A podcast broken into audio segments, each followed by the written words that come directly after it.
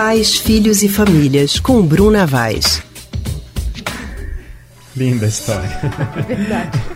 A gente já está ao telefone com a psicóloga Bruna Vaz, do Centro de Pesquisa em Psicanálise e Linguagem, CPPL, hoje para a gente conversar sobre o apoio às mães. Está cada dia mais digital. Boa tarde, Bruna. Boa tarde, Leandro. Boa tarde, Lilian.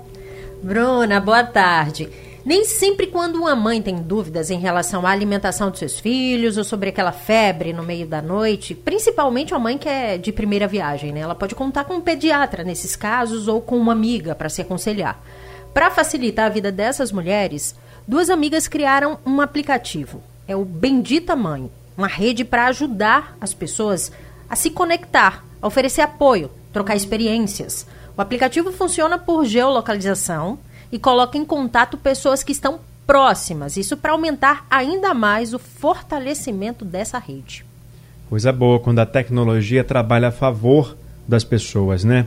E aí, nesse caso, Bruna, a gente pode confiar, isso é realmente importante para fortalecer essa rede aí, para ajudar as mães, juntando amigos, juntando todo, todo mundo ali pela, pela tecnologia ou é arriscado? É melhor o corpo a corpo, o calor? A proximidade?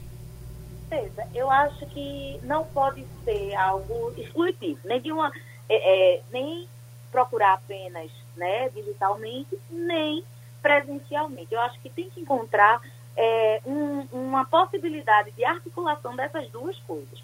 Por que eu estou dizendo isso? Eu acho o aplicativo massa, a ideia do, do aplicativo, na medida né, que a gente sabe como é, foi modificada as relações familiares, né, porque elas se tornaram mais individualizadas. Se a gente pensar né, lá atrás, né, é, na década, sei lá, de 40, de 50, a gente tinha um, um contexto familiar né, muito diferente. A gente tinha ali, quando um bebê nascia, né, tinha ali a presença da sogra, da própria mãe, uma irmã que aparecia e ajudar. Tinha uma, uma como é que eu posso assim, constituía-se né, de uma maneira mais fácil uma rede de cuidados em torno daquela mãe e daquele bebê, que cada um ia falando, ia ajudando, ia dando algumas dicas, ia dizendo as coisas que, que se passam né, com uma criança.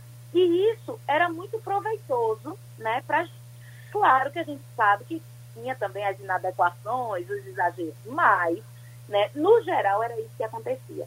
Com o passar do tempo, se a gente tomar né, o contexto é, é, social e familiar né, em 2020, a partir dos anos 2000, da década de, final da década de 90, a gente vê que teve um estreitamento muito intenso né, e que as relações cada vez mais foram se tornando relações individualizadas. Né? Então, quando um bebê nascia, né, algumas mães até preferiam que não aparecesse ninguém, né? Queria cuidar sozinho, uma coisa meio de um certo movimento, uma tentativa de movimento meio heróico diante da criança. E a gente sabe que também não funciona, né? Então, o aplicativo é ótimo na medida que dá essa possibilidade, né? As mães poderem, né? Trocarem, conversarem. A gente também vê os grupos de WhatsApp, né? Das mães do colégio, por exemplo, que tem um monte de coisa que é difícil de lidar, mas também tem muita coisa boa, né? De dicas, né, de poder, às vezes, até oferecer apenas uma escuta dali, daquela angústia daquela mãe, daquele pai. Né? Então, são, são é, é, estratégias e ferramentas muito importantes e que a gente não pode desconsiderar. Ao mesmo tempo, eu acho, eu, eu fico assim, um pouco preocupada, porque é, com o passar do tempo a gente também está tornando tudo muito digital. Então, assim, se a gente pensar né? Todo pai, toda mãe tem dúvidas, né? Tem angústias em relação a uma febre no meio da madrugada, tem dúvidas em relação à alimentação, quer um aconselhamento mais né, no aspecto é, psicoafetivo da criança.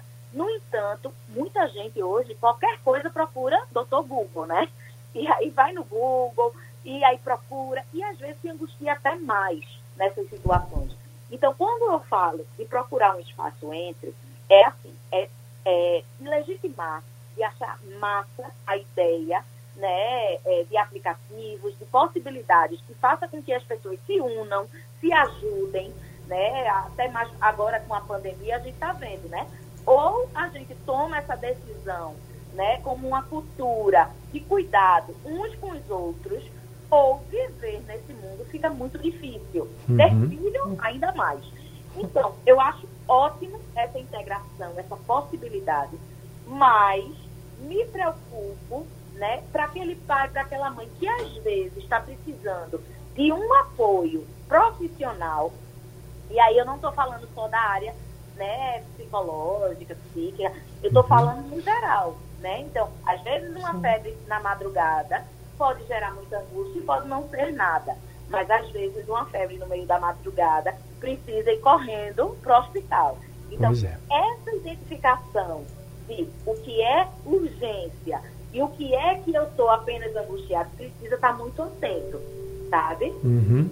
Tá certo, Bruna. Tem que ter o, a mão certa para tudo ficar equilibrado, né? Nem de mais, nem tão pouco. Obrigado pela sua participação. Mas adorei a ideia do aplicativo. Boa, né? Obrigada, Bruna. Tá joia, tchau, tchau. Até semana que vem. A gente acabou de conversar com a psicóloga Bruna Vaz, do Centro de Pesquisa em Psicanálise e Linguagem, CPPL.